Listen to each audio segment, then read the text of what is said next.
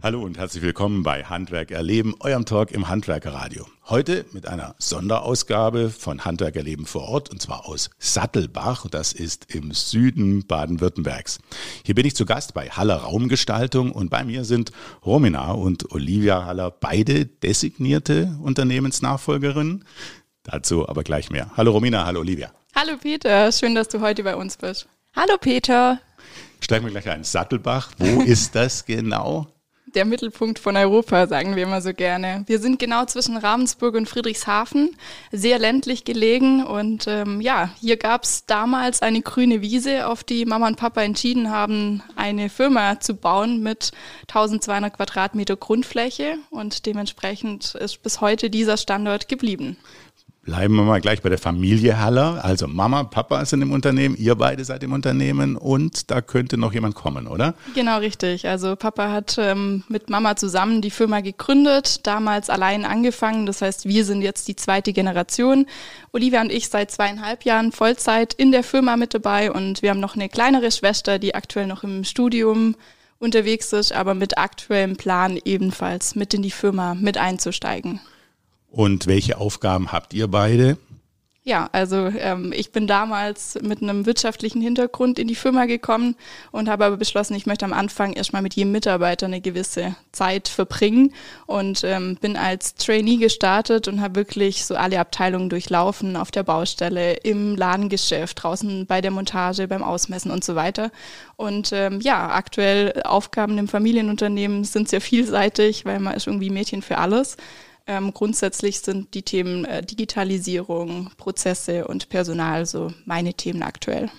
Und gibt es einen Titel dafür? Gibt es eine Funktionsbezeichnung? Im, auf LinkedIn steht da Nachfolgerin, ne? Genau, richtig. Ja. Also das trifft es ganz das gut. Eigentlich? Das trifft es ganz gut. Okay. Und, und äh, Olivia, wie ist es bei dir? Welche Aufgaben hast du im Unternehmen?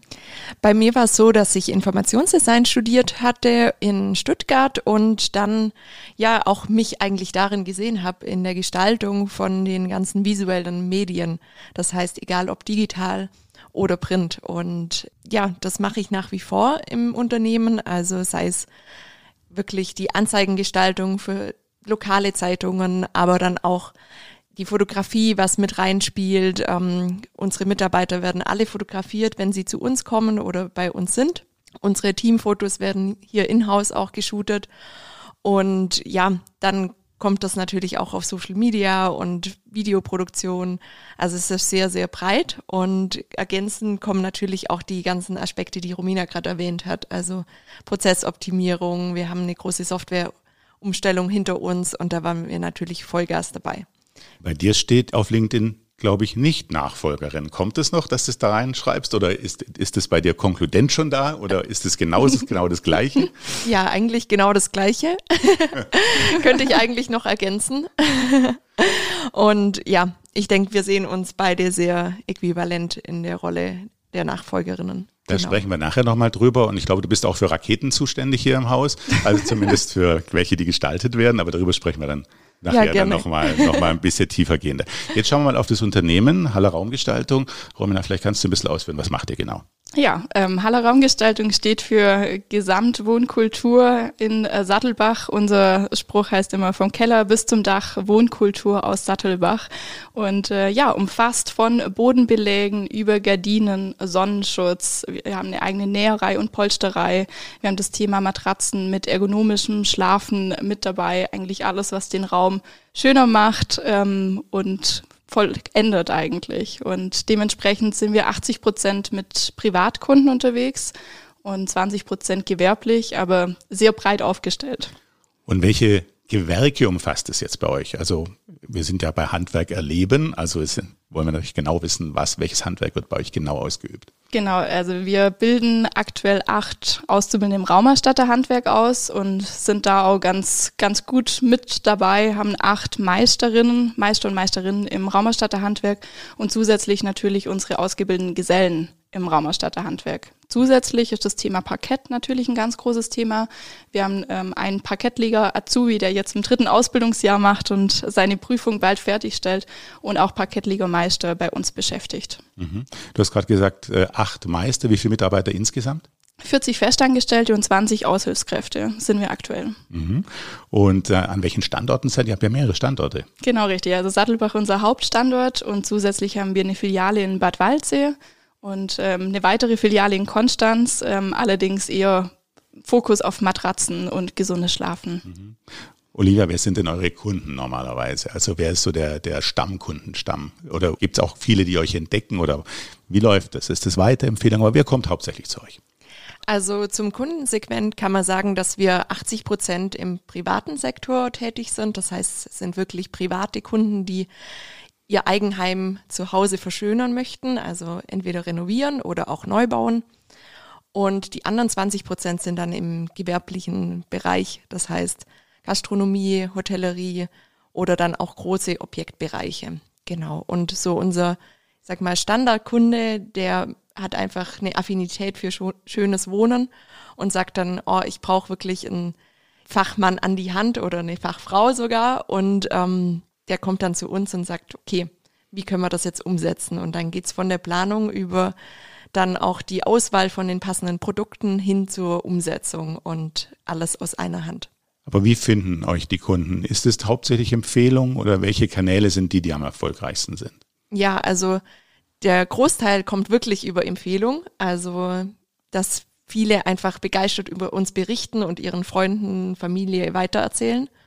Und gleichzeitig gibt es natürlich auch durch die ganzen Medien die Möglichkeit, uns neu kennenzulernen und zu, ja, auf uns zu stoßen und dann, ja, ganz begeistert mal bei uns in Sattelbach reinzuspazieren und zu sagen, oh, ich habe euch entdeckt und möchte unbedingt mit euch jetzt ein Projekt starten. Ich durfte mit euch ja gerade eben einen Rundgang machen und habe da zum Beispiel eine Polsterei gesehen, dass da, hm, ja, wirkte auf mich wie ein historischer Stuhl, aber sagen wir einfach mal, es ist ein Liebhaberstück. Ja. Und äh, mit sowas kann man zu euch kommen und äh, dann ähm, geht er da dran und äh, bringt den wieder auf den aktuellsten Stand. Unter anderem. Also es sind sehr viele Lieblingsstücke, auch Erbstücke, die über viele Generationen weitergegeben werden und dann einfach ein neues Leben bekommen und auch die Tradition irgendwo weitertragen. Aber es geht wirklich von Sofas über Sessel, Stühle. Wir haben auch für die Gastronomie schon ganze Stühle neu gepolstert, mehrere an der Zahl, weil halt einfach, wenn das Grundmodell in den Raum passt, warum soll man es dann aussortieren? Mhm. Und äh, versucht ihr das dann möglichst originalgetreu zu machen oder sagen die Kunden, jetzt möchte ich es aber ganz anders bezogen haben, das muss jetzt viel moderner sein oder wie ist das? Sowohl als auch. Also grundsätzlich soll das Polsterhandwerk das Bestehende bewahren. Das heißt, wir versuchen auch immer so, wie es gepolstert wurde, das Ganze wieder neu aufleben zu lassen. Ähm, es kann natürlich sein, dass Kunden komplett eine Typveränderung von ihrem Lieblingsstück möchten, dann machen wir das natürlich auch. Also mhm. dann sind plötzlich Leoparden- oder Zebrastoffe auf dem ganz historischen klassischen Lederstuhl. und äh, nochmal zu dem Gewerbe zurück. Äh, Gastronomie, Hotellerie habe ich gehört. Welches Gewerbe ist das äh, sonst noch neben den beiden? Ich glaube, das wird sicher ein Schwerpunkt sein, oder? Genau, dann haben wir einige äh, Bürogebäude natürlich auch hier in der Region, ähm, wo man dann mal mit großen Teppichflächen oder auch Plissés ähm, für die Beschattung, auch Gardinen, also da sind wir super breit. Da gibt es jetzt nicht der eine. Auch viele soziale Einrichtungen die wir ähm, begleiten und ausstatten. Da sind wir wirklich komplett flexibel. Und im Hotel macht ihr was alles? Bei uns ist so, dass wir eben seit längerem mit einem bayerischen Schreiner zusammenarbeiten. Das heißt, wir können da wirklich alles abdecken. Also von Bodenbeläge über Gardinen, dann auch handgefertigte Schreinermöbel. Und man kann dann wirklich sagen, okay, wir haben den Fixpreis und dann kommen wir und machen das und wickeln das alles ab. Und dann ist es relativ entspannt, einfach mal zu sagen, okay, ich möchte jetzt die Hotelzimmer renovieren, weil man einfach sich auf uns und unseren Partner dann verlassen kann. Aber der Schwerpunkt ist das Hotelzimmer dann oder generell auch Lobby und äh, komplettes Hotel. Also Schwerpunkt Zimmer aktuell, aber natürlich die Lobby, unser Gesamtding ist immer, wo kommt der Boden überall rein und auch in der Lobby gehört ein schöner Boden und auch schöne Polstermöbel und Gardinen und so weiter. Der Empfangsbereich ist auch super wichtig. Und dementsprechend ähm, beim Zimmer haben wir halt die Möglichkeit, wirklich einen klaren Zimmerpreis zu definieren, mhm. inklusive Möbel und Gesamtkonzept. Und der Einzugsbereich ist dann wirklich bis Schweiz und Österreich auch, oder? Genau, für exklusive Kunden fahren wir auch in die Schweiz und Österreich. Es sind vor allem viele Stammkunden hier, die ihre Ferienwohnungen dort ausstatten möchten und sagen, nee, wir machen keine Experimente mit anderen Handwerkern, bitte kommt ihr mit. und dementsprechend dementsprechend, ja, hat sich das auch so etabliert und gefestigt. Ist das mit der Schweiz ganz äh, gut handelbar? Da ist doch ein bisschen Arbeit, glaube ich, am Zoll dann notwendig, oder? Ja, die Zollabwicklung, da freut sich immer unsere Buchhaltung. genau, man musste vor alles anmelden, man muss ähm, viel Vorbereitung machen, auch die Busse selber, alle Werkzeuge anmelden und ähm, ja, es ist nicht ganz einfach, aber ja, es ist alles machbar, wenn man möchte. Gibt es denn irgendeinen Auftrag, auf den ihr besonders stolz seid, wo ihr gesagt, boah, das war richtig klasse, das war ein ganz besonderer Auftrag? Also ein Auftrag, wo wir sagen, aus der Polsterei war sehr besonders. Ähm, es gibt ja hier direkt in der Nähe den Fürst von Altschausen und ja, das war sehr außergewöhnlich, weil wir durften den Sarg neu aufpolstern und mit rotem Samt natürlich und ja, da sind wir auf der einen Seite stolz, dass er die letzte Ehre dann wirklich in unserem Sarg verbringen darf. Und ja, das war so ein ganz besonderes Projekt und ein anderes Projekt. Mit dem hat er jetzt nicht gerechnet. Stimmt. Aber ich Aber habe, ich habe gefragt, ein besonderes ja. Projekt, genau. Ja, und vielleicht auch ein verrücktes Projekt kann man es nennen. Mhm.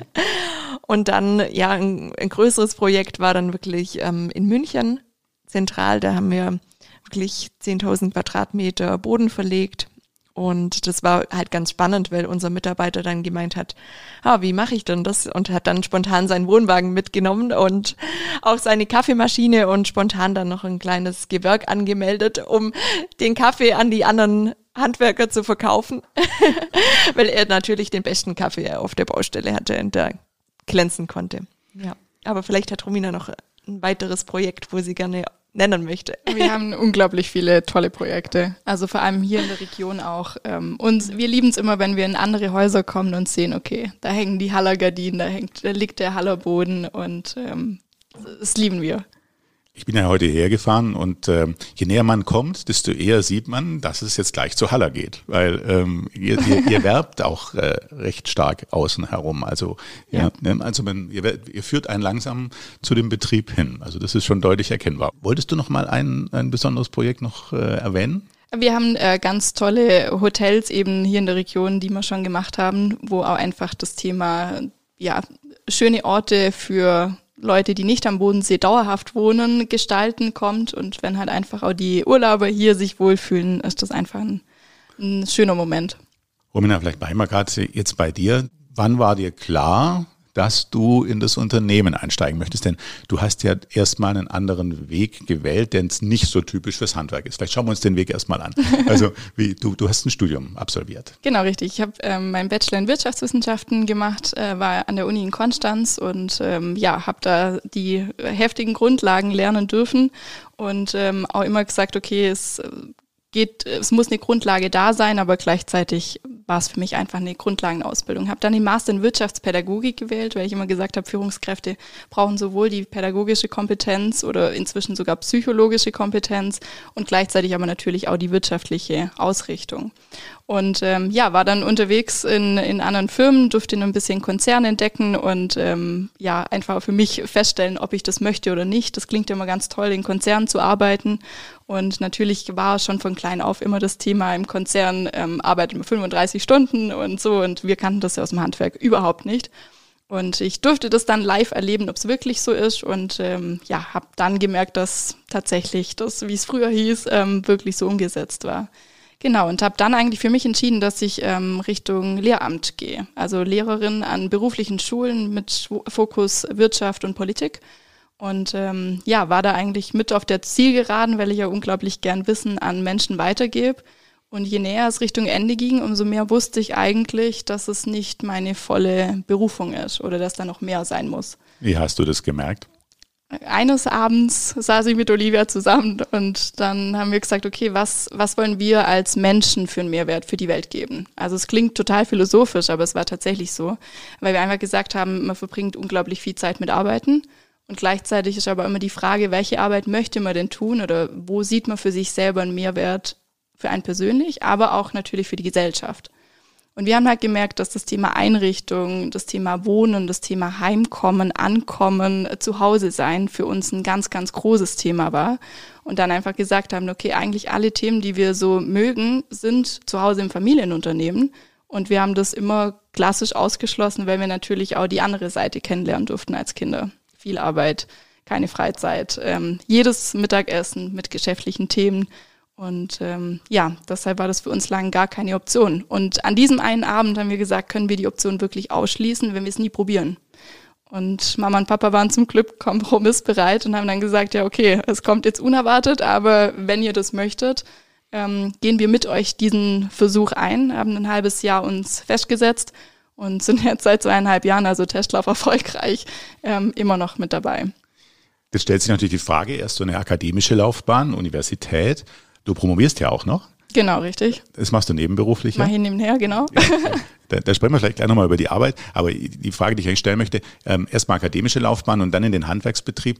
Ähm, hättest du da nicht vielleicht doch gerne vorher diese Handwerksausbildung noch gemacht oder hättest du gerne noch den Meister gemacht oder zumindest die, äh, die Ausbildung? Ja, also tatsächlich, ich habe auch sehr Lust immer noch auf den Kann man ähm, immer noch machen, klar. Auf den Meister oder auf die Ausbildung, weil ich auch die handwerkliche Arbeit sehr, sehr liebe. Ähm, damals war das halt die Entscheidung, okay, entweder oder.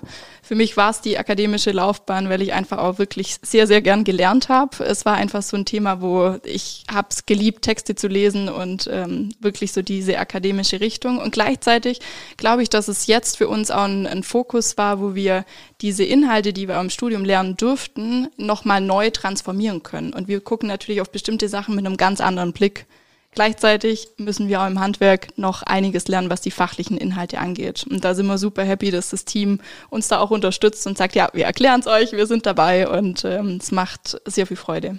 Aber wenn du dich jetzt äh, da orientieren würdest, welches Gewerk, für welches würdest du dich jetzt entscheiden? Also Definitiv also, Raumerstatter. Mhm. Also es ist so ein wunderschöner Beruf, vielseitig und einfach komplett, man sieht abends, was, was geschieht und man erschafft Räume, Lebensräume, wo Menschen sich erholen, wo Menschen sich treffen, Orte der Begegnung schaffen und deshalb ist es aus meiner Perspektive einer der schönsten Berufe im Handwerk.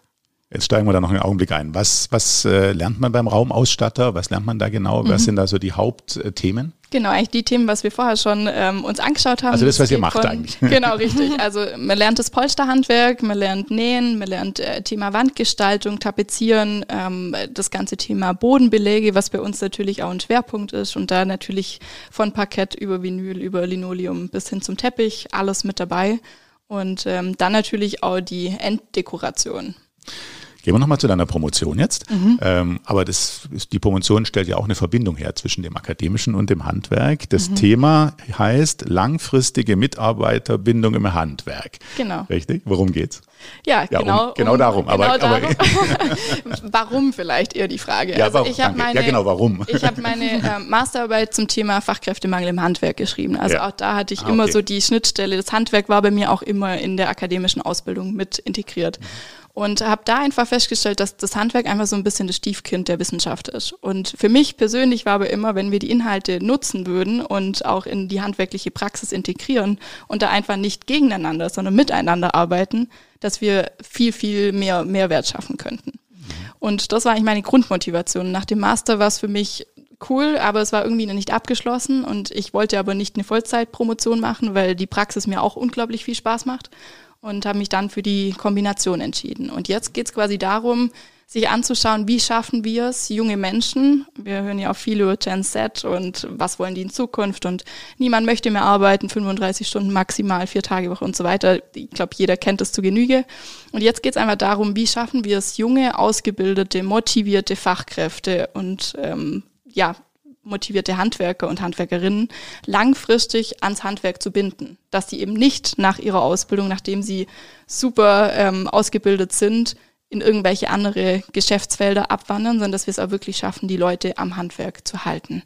Kannst du da schon ein paar konkrete ähm, Tipps geben, weil das ist sicherlich für unsere Hörer jetzt interessant, mhm. äh, welche Erkenntnisse du vielleicht schon jetzt hast auf genau. dem Weg zur Promotion, Super zum, gerne. zum Abschluss. Ja. Genau, also ich habe mich mit ähm, Betrieben äh, zusammengesetzt und Interviews geführt, so wie du es jetzt eigentlich mit uns machst und ähm, konkret gefragt, wie es Betriebe machen, die erfolgreich die jungen Menschen auch an die Firma binden. Und ein ganz, ganz großer Punkt ist das Thema Selbstbestimmung. Also junge Menschen möchten sehr früh schon Verantwortung übernehmen und auch einfach selbstbestimmt entscheiden. Und wo kann man diese zwei Sachen mehr ausüben als im Handwerk? Also es, Baustellen, das Vorgehen und so weiter. Es ist ja einfach nur toll zum selber sagen, okay, heute machen wir jetzt das nacheinander, die Schritte, die Baustellenleitung und so weiter. Und ähm, ein zweiter sehr wichtiger Punkt ist das Thema Team. Also die Menschen vor Ort sind ähm, ja eigentlich der Hauptfaktor, warum junge Menschen bleiben. Und auch da, dass sich auch wir jetzt als ähm, angehende Führungskräfte neu aufstellen, dass man auch wirklich versucht, junge Leute anders zu führen, dass man auch mehr Teamaktivitäten reinbringt. Jetzt musst du konkret werden. es geht nicht mehr nur darum, dass man Dienst nach Vorschrift macht, dass man zur Arbeit kommt und wieder geht, sondern dass man sich zusammensetzt, dass man sich austauscht, dass man auch Seminare besucht. Wir haben jetzt erst vor kurzem ähm, wieder ein Seminar für unsere Handwerker gemacht zum Thema Persönlichkeit wie ticke ich als Mensch, wie ticken die Kunden vielleicht auch. Also und Kundentypen. Richtig. Mhm. Und vielleicht auch, was sind Diskrepanzen? Also ganz ordentlich strukturierte Kunden. Und wenn ich jetzt eher jemand bin, der super lebhaft, ein bisschen chaotischer bin, wird es der Kunde oder die Kundin nicht so toll finden. Und das Ganze überträgt sich auch aufs Kollegium. Und bei uns ist ja so, dass unser Team im Alter von 17 bis 73 Jahren drei Generationen umfasst. Und auch da gibt es natürlich andere Varianten, wie man sich unterhält oder sich austauscht. Das ist schon ein bisschen unüblich. Das ist nicht immer überall im Handwerk, sondern ihr habt, glaube ich, dann einfach an dem Tag mal alle Baustellen mal, mal sein lassen und habt alle geschult, oder? Oder zumindest in, in, Teilen, oder, oder genau. wirklich alle? Ja, also wirklich unsere Gesellen und Meister, die sonst draußen auf der Baustelle waren, wurden komplett freigestellt und die haben wir alle genau hier an diesem Tisch zusammengebracht und das war unglaublich wertvoll und hat auch von Seite der Monteure und Gesellen und Meister, Meisterinnen ähm, sehr positives Feedback gegeben, ja. Was macht ihr so an, an also das wäre eine Teamaktivität, äh, Weiterbildung, ähm, aber du hast ja gesagt, dass so, so ein bisschen das berufliche, ich, ich sag mal, und das private verschwimmen, so hast du es nicht direkt gesagt, aber so habe ich es jetzt gerade mal interpretiert. Was macht ihr da, dass, dass man quasi den Übergang gut hinkriegt? Ja, wir machen ähm, gerne einfach unsere Zwischenveranstaltungen. Wir feiern unglaublich gerne. Wir feiern auch während der Arbeitszeit. Papa wird sich jetzt freuen, wenn wir das hier im Podcast sagen. nee, also wenn einfach Highlights sind, das sind bestandene Prüfungen, Weiterbildungen, das sind ähm, vielleicht auch mal ein toller Auftrag oder auch ähm, einfach sonst ein Highlight, Geburtstage und so weiter. Dann kommen wir zusammen, wir stellen uns zusammen und machen das. Wir haben ein gemeinsames Mittagessen immer am Dienstag, wo ein ähm, Koch zu uns kommt und frisches Mittagessen kocht. Das ist uns super wichtig, dass auch die Mittagspause gemeinsam verbracht wird. Und ähm, ja, von äh, organisierten Bierpong-Turnieren, die wir machen im Team, über äh, Veranstaltungen, Ausflüge, sind wir da sehr breit aufgestellt. Das heißt, das sind, das sind eigentlich Führungsaufgaben, das sind Leadership-Aufgaben, es, sind, es ist äh, das Thema New Work in einer gewissen Form. Ne? Was, was heißt New Work fürs Handwerk in dem Sinne? Das ist ja ein Schlagwort, ne? New Work. Aber was gehört da noch dazu? Ja, ich glaube, ähm, das Thema Homeoffice ist natürlich im Handwerk ist immer super spannend. Ja. Aber was vielleicht ähm, gesagt werden kann, auch im Handwerk, ist, ist möglich, auch arbeitszeittechnisch bestimmte Dinge vielleicht zu integrieren. Nicht alles immer überall, aber wir haben trotzdem noch mehr Flexibilität, um einfach ähm, auf die Wünsche und Bedürfnisse auch der Mitarbeitenden einzugehen. Und jetzt gerade beispielsweise im, wir haben das Einzelhandelsgeschäft mit dabei, da ist immer um 10 Uhr beginnt das Ladengeschäft. Man kann morgens seine Kinder in den Kindergarten bringen. Also wenn es um 10 offiziell losgeht, kann man morgens problemlos die Aufgaben machen, gemeinsam frühstücken mit der Familie. Also das sind alles so Themen, die automatisch irgendwo integriert werden können. Und vielleicht ein Aspekt, definitiv der Punkt, dass natürlich auch neue Jobs eigentlich am Markt sind, weil es kann sein, ich bin total gerne handwerklich tätig, lieb's aber auch, dem Kunde dann letztendlich das Produkt auch zu verkaufen. Und so kann man natürlich auch neue Jobs kreieren. Und wir haben auch ein gutes Beispiel bei uns mit drin. Wir haben für uns durch die Softwareumstellung einfach immens viele Aufgaben gehabt im Thema Software, IT, auch die ganze interne Abwicklung und haben eine Person gefunden, die halt zum einen eine hohe Affinität für diese Themen hat und gleichzeitig aber auch gemeint hat, oh, Buchhaltung, eigentlich total spannend. Ich mag das voll gerne. Und ja, warum nicht? Jetzt funktioniert das wunderbar als Kombination und wir sagen halt, besser geht's ja nicht für uns, weil so einfach ein komplett neuer Job entsteht und für uns die Tätigkeiten, die da sind, abgedeckt werden und mit Freude abgedeckt werden. Und ja, es gibt nichts Schöneres, wie dann auch so einen Mitarbeiter zu sehen, der einfach angekommen ist und sich wohlfühlt. Und ich glaube, da sind einfach große Vorteile was wir auch in Zukunft weiter entdecken und ausbauen möchten, dass jeder so eigentlich die Aufgaben und Tätigkeiten ausführen kann, auf die er wirklich Lust hat. Du bist gern auf dem aktuellen Stand, hast aber wenig Zeit? Wir halten dich auf dem Laufenden, was für das Handwerk diese Woche wichtig war. Der DHZ Wochenrückblick zu hören auf dhz.net und überall, wo es Podcasts gibt. Olivia, bleiben wir gleich bei dir und sprechen wir über dich. Ähm, Du hast für dich ja auch ein ganz bestimmtes Feld hier im, im Unternehmen, ja, ich weiß nicht, gefunden, definiert oder bist da reingekommen. Das kannst du ja erzählen. Ich, ich empfinde es so, dass es einen hohen Kreativitätspart äh, einnimmt. Treffe ich das halbwegs? Ja, definitiv. Also zum einen habe ich natürlich das Glück, die Kreativität und die Ideen mit reinzubringen und auch wirklich direkt umsetzen zu dürfen. Und das passt halt, also umfasst richtig viel. Also sei es wirklich jetzt der Marken-Relaunch, was wir gemacht haben. Wir haben gesagt, okay, irgendwie so nach 33 Jahre irgendwie hat sich die Firma halt wegentwickelt oder weiterentwickelt von nur der Teppichrolle und Bodenbeläge. Und warum ist das nicht in unserem Erscheinungsbild von intern, aber auch außen dann nicht irgendwie mitgegangen? Und so kam mir dann auch auf die Idee, das Ganze anzupassen und auch, ja, das, was wir eigentlich sind, auch wirklich über die Marke nach außen zu transportieren. Lass uns genau. da gleich nochmal drauf eingehen, aber ich würde gerne nochmal kurz vertiefen, wie hast du sozusagen den Weg dahin gefunden? Welchen beruflichen Weg hast du genommen? Du bist ja genau da eingestiegen in, in diesem Part Design, Kommunikation, Mediengestaltung. Vielleicht erzählst du ein bisschen, was du alles gemacht hast. Genau, also ich habe Informationsdesign studiert, wie ich vorhin schon erwähnt hatte. Das war einfach ein sehr Grundlagenstudium. Also wir waren super praxis- und projektorientiert, haben viele ja, Medien gestaltet, egal ob digital oder print. Und Gleichzeitig haben wir aber auch die theoretischen Hintergründe mitbekommen im Bereich Informationspsychologie. Das heißt, warum wirken Farben so und so, warum wirken Schriften so und so und wie kann ich das für mich nutzen, um Informationen dann wirklich dem Kunden näher zu bringen, aber nicht irgendwie jetzt, dass man den manipuliert, sondern dass wirklich die Informationen, die ich da habe und die Message und die Botschaft dass die auch wirklich bei ihm ankommt und richtig ankommt und auch, dass es Freude macht, Medien zu erleben und zu sehen und die Firma auch nach außen transportiert wird.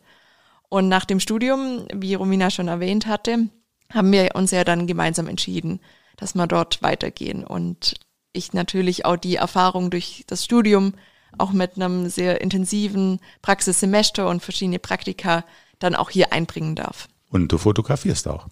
Genau, das und hat zwar ganz intensiv. Also das, das, das sagt, man ist ja nicht nur ein Hobby, sondern äh, du bildest dich ja richtig weiter, du machst Workshops und du machst es ganz intensiv, richtig? Ja, genau. Also das ist tatsächlich als Hobby entstanden.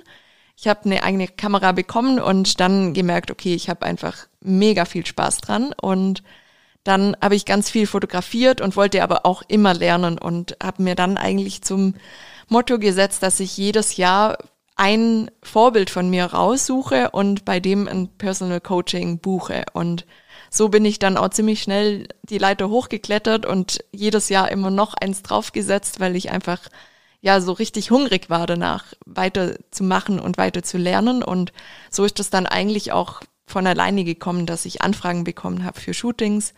Und dann bin ich eigentlich ziemlich schnell auf dem Rathaus gewesen und habe die Gewerbeanmeldung getätigt und das hat mich natürlich während dem Studium perfekt ergänzt. Ich konnte immer das noch ja machen, was ich Lust hatte mit der Fotografie und gleichzeitig war es natürlich hier im Unternehmen auch total wertvoll. Wir haben dann entschieden 2016 schon ein eigenes Fotostudio bei uns zu integrieren, um die Mitarbeiter selber zu fotografieren und nicht, dass die Mitarbeiter dann einfach zum Fotograf rennen müssen, wo sie sich eh nicht wohlfühlen, sondern dass wir das einfach hier in-house abdecken können.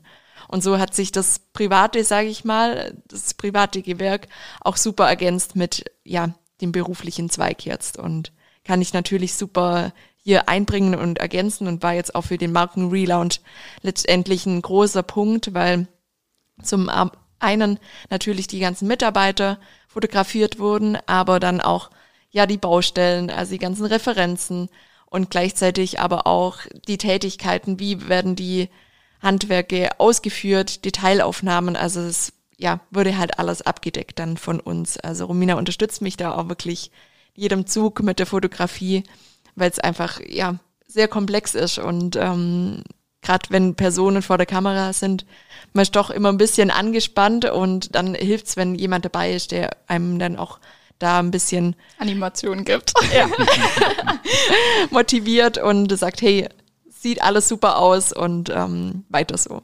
Also die Bilder auf der Webseite, man hat echt das Gefühl, ihr habt Spaß gehabt. Also wenn man sich das anschaut, ihr habt viel Freude gehabt, ihr seid äh, da voller äh, guter Stimmung, habt eine tolle Ausstrahlung. Jetzt gehen wir nochmal auf die Webseite ein oder auf den Markenrelaunch, mhm. ähm, was ihr ja gerade schon beide angedeutet habt. Ähm, nach 33 Jahren an die Marke rangegangen. Ich habe vorhin das mit der Rakete gesagt, äh, dass du auch für die Raketen zuständig bist hier, für die Gestalteten zumindest. Vielleicht steigen wir da mal ein. Was habt ihr an Vorarbeit geleistet? Also vorher, bevor ihr in den Markenrelaunch reingegangen seid, habt ihr euch dann nochmal Gedanken gemacht, äh, Zielgruppe, eure Positionierung oder seid ihr sehr stark vom Gestalterischen ausgegangen? Was habt ihr gemacht? Genau, also klar, so ein Markenrelaunch macht man nicht in einem Tag. Das muss man einfach dazu sagen. Und es war auch einfach ein sehr gewagtes Projekt, weil ja, wir haben mittlerweile einen Namen und auch, ja, der Ruf ist da und man sieht es ja an großen Marken, dass es auch nach hinten losgehen kann. Und äh, um den Schritt wirklich erfolgreich zu meistern, ging es natürlich erstmal in die Strategie. Wo stehen wir aktuell? Wo sehen wir uns die nächsten 15, 15 Jahre? Und haben natürlich auch analysiert, was sind unsere Zielgruppen? Wo sehen wir uns auch da in Zukunft? Und dann ging es natürlich auch stark um die Werte. Wer sind wir als Handwerksunternehmen? Und wie entwickelt sich das auch weiter für uns und wie kriegen wir natürlich diesen Kern, was bei uns tagtäglich gelebt wird, über die Marke transportiert. Und das war schon sehr viel Vorarbeit, die man im ersten Moment vielleicht gar nicht sieht. Kannst du ein paar Worte zu den Werten sagen vielleicht? Das ist ganz spannend. Also für welche Werte steht ihr? Genau, also Werte sind für uns schon ganz klar dieser familiäre Wert, also dieses Miteinander, zusammen sein und auch zusammen etwas bewirken. Das ist ein großer Aspekt. Und dann auch diese Offenheit und Ehrlichkeit gegenüber den Mitarbeitern und dass man einfach ja als Person, als Mensch wahrgenommen wird. Das sind so zwei große Kernaspekte. Und da war dann auch letztendlich der Übertrag, okay, wie kriegen wir diese Individualität auch letztendlich nach außen und wir haben halt auch gesagt, was verbindet uns zwischen den Generationen. Also die erste Generation, Papa ist damals schon mit vollem Elan dabei gewesen und voller Power und wurde deshalb auch auf der Messe als Raketenhaller bezeichnet. Und gleichzeitig ist Mama eben am 20.07.1969, als eben der erste Mensch auf dem Mond gelandet ist, ähm, ja, auf die Welt gekommen. Und die beiden haben das einfach dieser Elan und dieser Vorwärtsdrang einfach extrem mitgebracht. Und wir haben gesagt, das ist letztendlich auch der Punkt, der uns jetzt in der zweiten Generation mitnimmt und wo wir auch halt einfach in uns sehen und gleichzeitig aber auch das gesamte Team. Und so sind wir dann auf unsere Hausrakete gekommen. Also das war echt eine schöne Geschichte, weil wir dann gesagt haben, jedes Haus ist individuell, jede Wohnung ist individuell und das können wir halt mit unseren Raketenpower einfach abdenken, dass wir Häuser in eine neue Dimension bringen und eben vom Keller bis zum Dach eben Räume in neue Dimensionen und ja, neue Möglichkeiten da erschaffen. Jetzt haben wir es ein bisschen aufgelöst, warum mhm. ich jetzt zweimal diese Rakete genannt habe. Also die Rakete ist das Logo. Genau. Ja, das Logo, aber ihr habt das Logo ja darüber hinaus gestaltet. Ähm, einmal durch die Schrift und dahinter habt ihr einen roten Punkt gesetzt. Also Haller Punkt. Und ähm, äh, wie, wie, wie führt er die Rakete damit zusammen? Führt er die direkt neben diesem, neben der Schrift? Weil ich habe auf der Webseite gesehen, übrigens, ich habe drei Tage vorher die Webseite angesehen, da sah sie ganz anders aus, vermutlich so, wie sie schon lange aussah.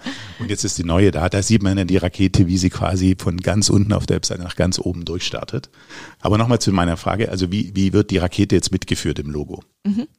Also bei der Rakete ist es so, dass die auch eine besondere Geschichte hat, weil wir gesagt haben, wir wollen das Handwerk wirklich auch transportieren. Und wie kriegt man das eigentlich am besten hin? Und da haben wir gesagt, wir starten einfach mit einem Linoleum und dem Messer und ähm, machen einen Linoldruck und drucken unsere kleinen Raketenhäuschen. Und so ist halt auch nicht jede Rakete gleich, weil jedes Haus ist individuell und so ist auch jede Rakete individuell und so wird die auch unterschiedlich angewandt. Also nicht jedes Mal sieht man die gleiche Rakete, sondern je nach Medium wird die unterschiedlich platziert. Und zum Thema Haller Punkt, was du vorhin angesprochen hattest, wir haben gesagt, Haller Punkt beschreibt eigentlich uns, weil wenn wir was tun, dann ist es so perfekt. Und dann braucht es auch keine Erklärung mehr, sondern wir sind Haller Punkt und stehen auch zu dem, was wir tun.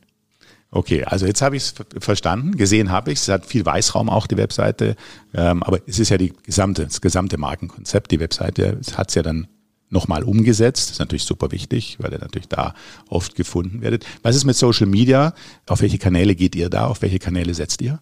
Komplett. Also wir sind auf Instagram sehr aktiv, wir sind auf Facebook aktiv, wir sind auf LinkedIn aktiv. Also wir versuchen uns da relativ breit zu streuen und tatsächlich nutzen wir auch diese Medien, um zu zeigen, wie es wirklich bei uns ähm, aussieht. Also da ähm, sind da unsere Follower immer ganz begeistert, wie so das Alltägliche passiert. Und da machen wir wirklich auch ähm, von Warenanlieferung über Umsetzung im, im Handwerklichen zeigen wir da auch wirklich einiges, auch viel, weil uns auch die Transparenz ganz, ganz wichtig ist. Einen wichtigen Punkt würde ich gerne mal ausarbeiten. Ihr habt das, du hast gerade, Olivia, das Thema Handwerk angesprochen. Das stellt ihr auf der Webseite auch sehr deutlich in den, in den Mittelpunkt. Allein in der Navigation habe ich ja gesehen, es sind eigentlich nur, glaube drei Begriffe, mhm. ne? Und Richtig, einer von diesen ja. drei Begriffen ist das Handwerk. Also du hast vorhin die Werte beschrieben, aber von der Positionierung her, ist euch das wichtig?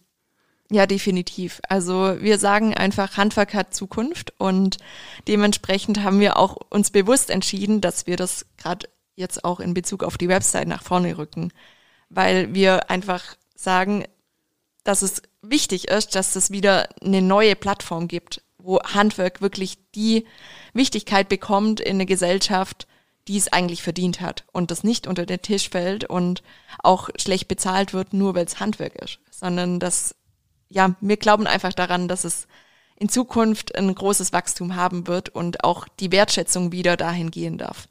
Dass Hat man ja stolz ist, dass eben der Handwerker zu einem kommt. Ja. Gerade die gesellschaftlichen Themen im Handwerk das dürfen wir selber erleben, als wir uns dann für das Studium entschieden haben, aus eigentlich einer Handwerkerfamilie. Und ähm, wir mussten uns da dann quasi behaupten, warum wir jetzt studieren. Und gleichzeitig mussten wir uns im Studium danach behaupten, warum wir jetzt in den Handwerksbetrieb einsteigen. Und genau diese Diskrepanz, daran müssen wir arbeiten. Und es kann nicht sein, dass Eltern äh, ihren Kindern sagen, bitte studier, weil dann hast du ein gutes Leben. Nein, darum geht es nicht. Und deshalb tun wir alles jeden Tag dafür, um da auch mehr Transparenz reinzubringen, was das Handwerk eigentlich leistet. Und ich glaube, jeder, ähm, der sich mal mit dem Handwerk intensiv auseinandergesetzt hat, weiß, wie wichtig auf allen alltäglichen Bereichen das Ganze aussieht. Was stellt ihr da besonders raus, was, was das Handwerk ausmacht? Diese ähm, anpackende Kraft und diese Unterstützung in alltäglichen Bereichen. Also es fängt schon an, wenn man morgens auf Toilette geht. Wer hat die Kloschüssel montiert? Vermutlich kein Akademiker. Und so können wir einmal durchgehen. Von der Wasserversorgung über die Räume an sich, jeder Stuhl, jeder Tisch alle ähm, Varianten sind irgendwie handwerklich. Man geht zum Bäcker, man holt sich die Brezel. Also auch da, ich glaube, ganz viele wissen auch nicht mehr, welche handwerklichen Berufe und welche Vielfalt da auch dahinter steht. Und auch was das Handwerk an sich als historisch gewachsenes System. Wir sind ja mit dem dualen System in Deutschland oder im deutschsprachigen Raum einzigartig. Es gibt so viele Länder, die sich dieses Konzept versuchen abzuschauen oder zu kopieren. Gerade in England oder Australien sind ja auch schon einige unterwegs, die ähm, dieses Konzept transportieren wollen. Und gerade die skandinavischen Länder bilden ja nicht, wie wir es machen, in dieser Zweigliedrigkeit Betrieb und Berufsschule aus, sondern die machen eine rein theoretische Ausbildung. Und jetzt ist die Frage, kann man Handwerk wirklich in der Schule lernen? Aus unserer Perspektive nein. Aber deshalb sind genau da die Ansätze für die Zukunft. Thema Ausbildung, wichtiges Thema. Thema Fachkräftegewinnung, ein wichtiges Thema. Bei der Ausbildung engagiert ihr euch ja auch überdurchschnittlich. Ihr wurdet ausgezeichnet ähm, mit dem Ausbildungsass. Vielleicht erzählt er, wie, wie war das?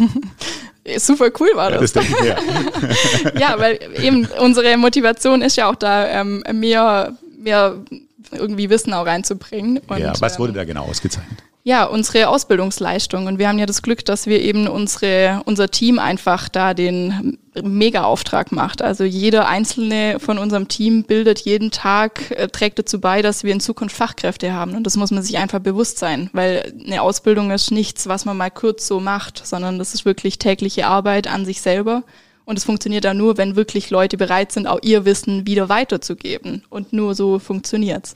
Und ausgezeichnet würden wir tatsächlich für das, wie das bei uns ähm, aussieht, was wir machen. Unter anderem machen wir beispielsweise das digitale Berichtsheft.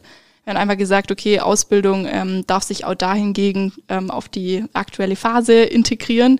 Und äh, gerade die jungen Leute, die feiern das total, dass sie jetzt ähm, mit dem Handy ihren Bericht direkt auf der Rückfahrt von der Baustelle mitschreiben können und müssen nicht kurz vor der Prüfung, wie es leider läuft, schnell alle Berichte von Hand nachschreiben.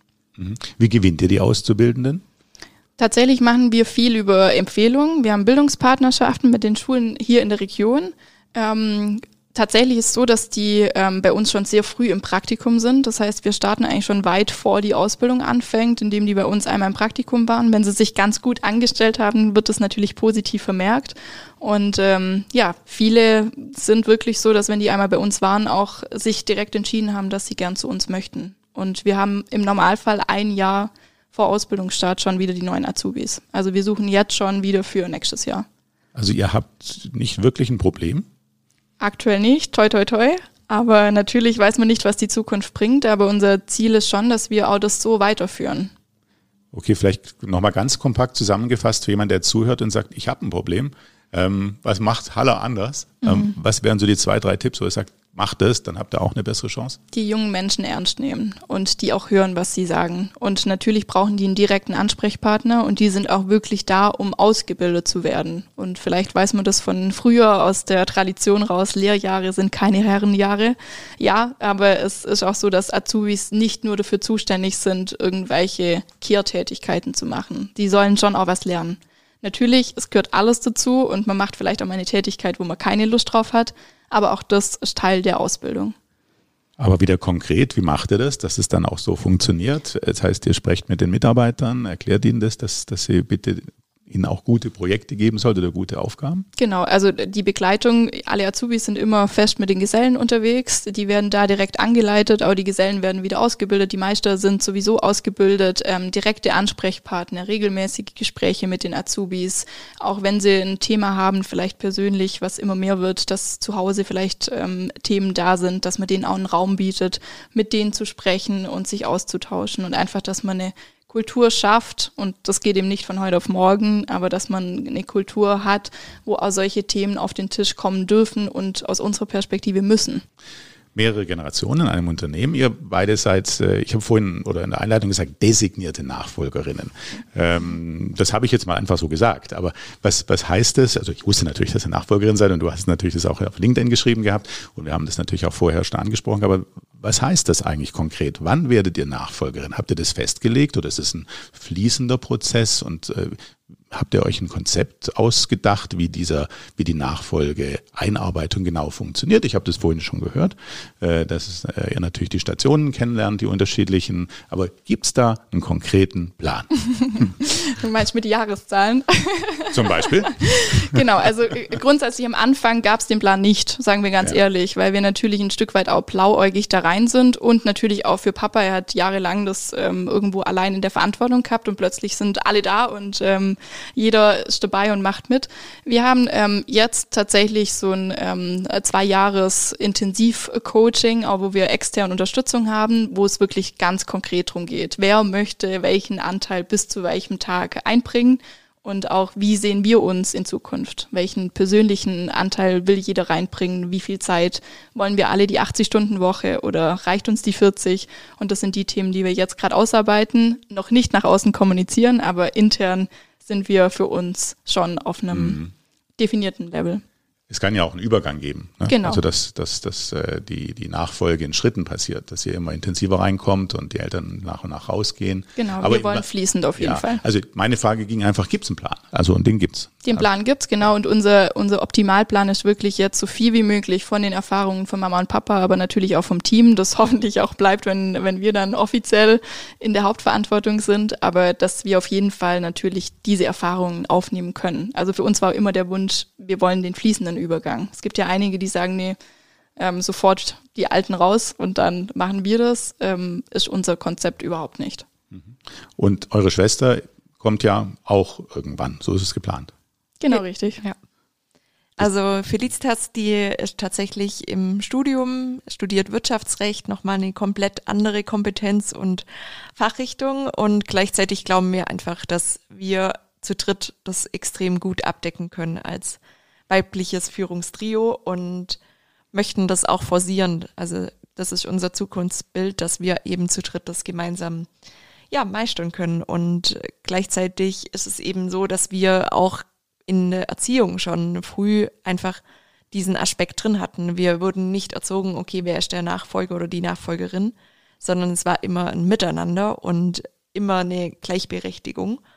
Und ich glaube, wir sind sehr unterschiedlich von den Fähigkeiten und Kompetenzen, aber wir haben alle dieselben Werte und dadurch können wir auch, also Romina und ich haben das ja jetzt zweieinhalb Jahre aufs Härteste erprobt, in Krisenzeiten und wilden Phasen und auf und ab, trotzdem miteinander richtig gut zusammenarbeiten und hoffen, dass es natürlich auch in Zukunft so weitergeht und wir diesen Kernwert auch mitnehmen können in Zukunft. Und gleichzeitig möchten wir für Felicitas auch, dass sie die Chance hat, selber ihre Themen so zu machen, wie sie es möchte. Und ähm, sie wird auch noch in andere Firmen gehen wollen und das soll sie auch tun. Wir halten den Platz für sie frei. Wenn sie kommen möchte, ist sie herzlich willkommen. Und wenn sie aber unterwegs merkt, irgendwie, das passt doch nicht, dann ist auch das die Entscheidung, die für ihr Leben dann richtig ist. Wagen wir trotzdem noch mal einen Blick in die Zukunft. Äh, Olivia, du hast gesagt, bei dem Workshop habt ihr auch überlegt, wo ihr in fünf oder zehn Jahren stehen wollt. Ähm, könnt das ganz grob umreißen? Gibt es was, was ihr da sagen könnt? Wir sehen uns definitiv als erfolgreiche Nachfolgerinnen in der Geschäftsführung. Also das ist unser Ziel, eben in dieser Dreierspitze im Optimalfall, wenn Felicitas sich anders entscheiden sollte, in einer Zweierspitze. Und wir wollen auch zeigen, dass es möglich ist, eine Firma zu führen, ein Privatleben zu haben und trotzdem auch eine Projekte über die geschäftlichen Themen hinaus weiter zu fokussieren. Und ihr habt ja einige Aktivitäten noch daneben. Also wir haben über die Fotografie gesprochen, was ja auch eine gewisse Zeit ausmacht. Und ihr habt noch eine andere Aktivität, die heißt Hell und Klar. Was ist das? Genau, Hell und Klar hat äh, Olivia und ich gegründet aus einem tatsächlich auch Impuls aus der Außenwelt heraus, dass wir gesagt haben, wir sind sowieso oft in einer beratenden Funktion und einige kommen zu uns und sagen, hey, wie kriegt ihr das hin? Wie macht ihr das?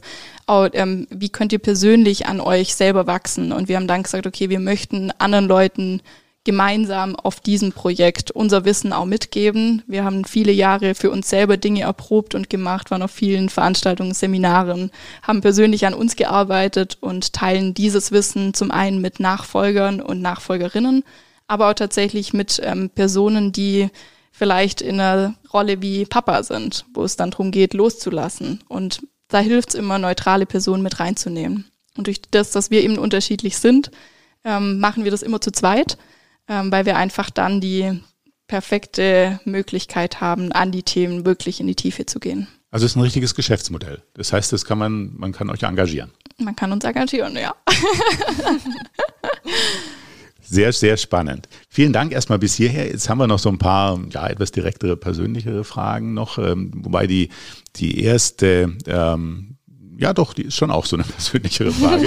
äh, ihr habt jetzt eine klare Weichenstellung äh, für euch äh, definiert. Dennoch stelle ich sie, ähm, wenn ihr mal mit jemandem tauschen könntet, mit irgendjemandem, mal eine Woche oder auch nur einen Tag. Es muss auch nicht beruflich sein, sondern das kann auch im Sport sein oder in der Kultur, auch in der Fotografie oder was auch immer. Mit wem würdet ihr gerne mal tauschen? Vielleicht, Romina, fängst du mal an. Ich hätte damals sehr gerne mit Angela Merkel mal getauscht, um zu sehen, was sie konkret wirklich jeden Tag äh, gemacht hat und auch mit welcher Power sie ihre Sachen durchgezogen hat. Und da natürlich auch die weibliche ähm, Stärke mit drin war. Ja. Einfach um zu verstehen, wie sie das hinbekommen hat, also organisatorisch. Ja, genau. Und du, Olivia?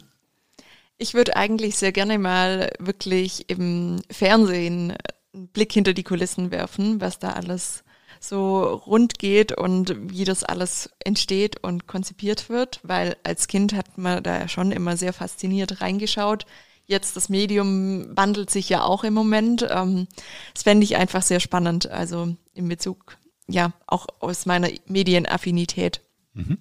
Die nächste Frage ist, äh, was war eure beste Entscheidung? Für mich war die beste Entscheidung, ähm, mit Olivia gemeinsam diesen Start in die Nachfolge anzutreten, weil seither hat sich unser Leben nochmal mit so viel mehr Sinn erfüllt, was wir nicht mehr hergeben möchten. Mhm. Olivia, ist für dich auch so? Oder gibt es noch eine andere beste Entscheidung? Ich kann ja jetzt sagen, auf keinen Fall war das eine gute Entscheidung. Nein, also definitiv ähm, würde ich mich dem anschließen, weil es einfach extrem viel Wachstumspotenzial in mir auch losgelöst hat und gleichzeitig äh, extrem viele Türen auch eröffnet hat in Räume, die man sich vorher gar nicht vorstellen konnte. Und das ist einfach ein mega wertvoller Schatz. Ja.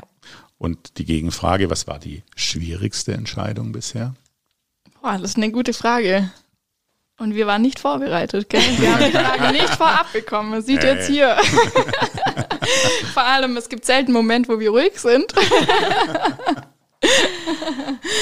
ähm, tatsächlich, ich habe mein ähm, Abitur damals auf dem sozialwissenschaftlichen Gymnasium gemacht mit Pädagogik und Psychologie. Und ähm, mir hat das damals auch schon sehr viel Freude bereitet. Und da die Entscheidung zu treffen, wo man wirklich persönlich hin möchte, war für mich echt eine Herausforderung. Ich habe es ja vorher schon mal angesprochen. Ganz früh als Kind wollte ich immer Bedienung oder Hotelfachfrau werden hatte damit zu tun, dass wir den Kunden immer Kaffee gemacht haben und damals immer eine Mark als äh, Trinkgeld bekommen haben und dann dachten, das ist ein Beruf mit Trinkgeld. Aber ähm, damals die Entscheidung zu treffen, was möchte ich wirklich tun, war wirklich schwierig. Ich habe mich jetzt gerade noch mal zurückversetzt in schwere Entscheidungen, vor allem auch im beruflichen Kontext. Und da war wirklich diese Softwareumstellung immens. Also man kann sich nicht vorstellen, was so ein Change-Prozess einfach doch da loslöst. Und ähm, ich kann mich gut an einen Abend erinnern, wo wir da saßen und mitten in eigentlich kurz vorm Start waren, dann den Schalter umzulegen und zu sagen, okay, jetzt geht's los. Und wir hatten da sehr unterschiedliche Meinungen hier, ob das jetzt wirklich die richtige Entscheidung ist, trotz der Vorbereitungszeit. Und wir zwei waren da wirklich so, okay, wir wollen das wirklich umsetzen, egal wie, wir schaffen das und wir kriegen es hin. Egal, was jetzt einfach gerade alles los ist und ähm, was vielleicht noch nicht vorbereitet ist und was man hätte noch machen sollen. Und wir haben es gemacht und es war erstaunlicherweise die richtige Entscheidung und da waren wir dann auch dankbar. Das aber das ist, stimmt, ja. es war echt hart. Also schwierig, aber richtig. Ja. Ja. so, jetzt habe ich noch drei Begriffe, ähm, die ja ganz kurz sind, auf die ihr bitte auch ganz kurz und kompakt antwortet. Was ist Heimat für euch, Romina? Heimat ist für uns da, wo unsere Kunden, unsere Mitarbeitenden, unsere Freunde und unsere Familie ist. Für dich auch so oder noch ein bisschen anders? Ja, Heimat ist einfach ein Ort, wo man ankommen kann und 100 Prozent sich wohlfühlt. Ja. Habt ihr ein Vorbild? Mama. ich glaube Romina. und äh, ja, was ist Glück für euch? Glück ist für mich, dass ich jeden Morgen die freie Entscheidung treffen darf, gesund aufzustehen, den Tag so zu gestalten, wie ich möchte und auch die freie Entscheidung habe, jeden Tag irgendwo einen Beruf auszuüben, der mir unglaublich viel Freude bereitet. Ja, Glück für mich bedeutet einfach, ja, das zu tun, was ich gerne mache und vor allem auch zu sehen, was es für Kreise zieht und da abends zu sehen, wow, das habe ich wieder geschafft. Das ist einmalig. Ja. Mhm. Olivia, in, auf deiner Seite als Fotografin schreibst du auch, dass du ähm, Sonnenuntergänge gerne hast und dass du Tiere gerne magst. So habe ich es zumindest äh, interpretiert. Ähm, ist das auch alles Glück? Ja, definitiv. Also die Natur an sich gibt mir einfach jedes Mal ein Glücksgefühl. Und ich bin einfach sehr, sehr gerne draußen in der Natur und fange einfach auch gerne diese Magie, die einfach zwischen Tier und Mensch da ist, sehr gerne ein. Weil solche Momente sind einmalig und es gibt nichts Schöneres, wie das so live mit den Kunden dann zu erleben. Ja. Du schreibst da auch, Glücksmomente sind kurz, deshalb lass sie uns gemeinsam festhalten. Richtig, ja. Auf genau. dem Bild. Ja, also das hat sich einfach so ergeben, dass ich gemerkt habe, da ist so ein kostbarer Schatz drin und ja, gebe alles dafür, um solche Momente dann wirklich festzuhalten. Und man kann sowas auch gar nicht planen. Also wir legen dann immer ein Datum fest, da verlasse ich mich auch immer sehr gut auf mein Bauchgefühl.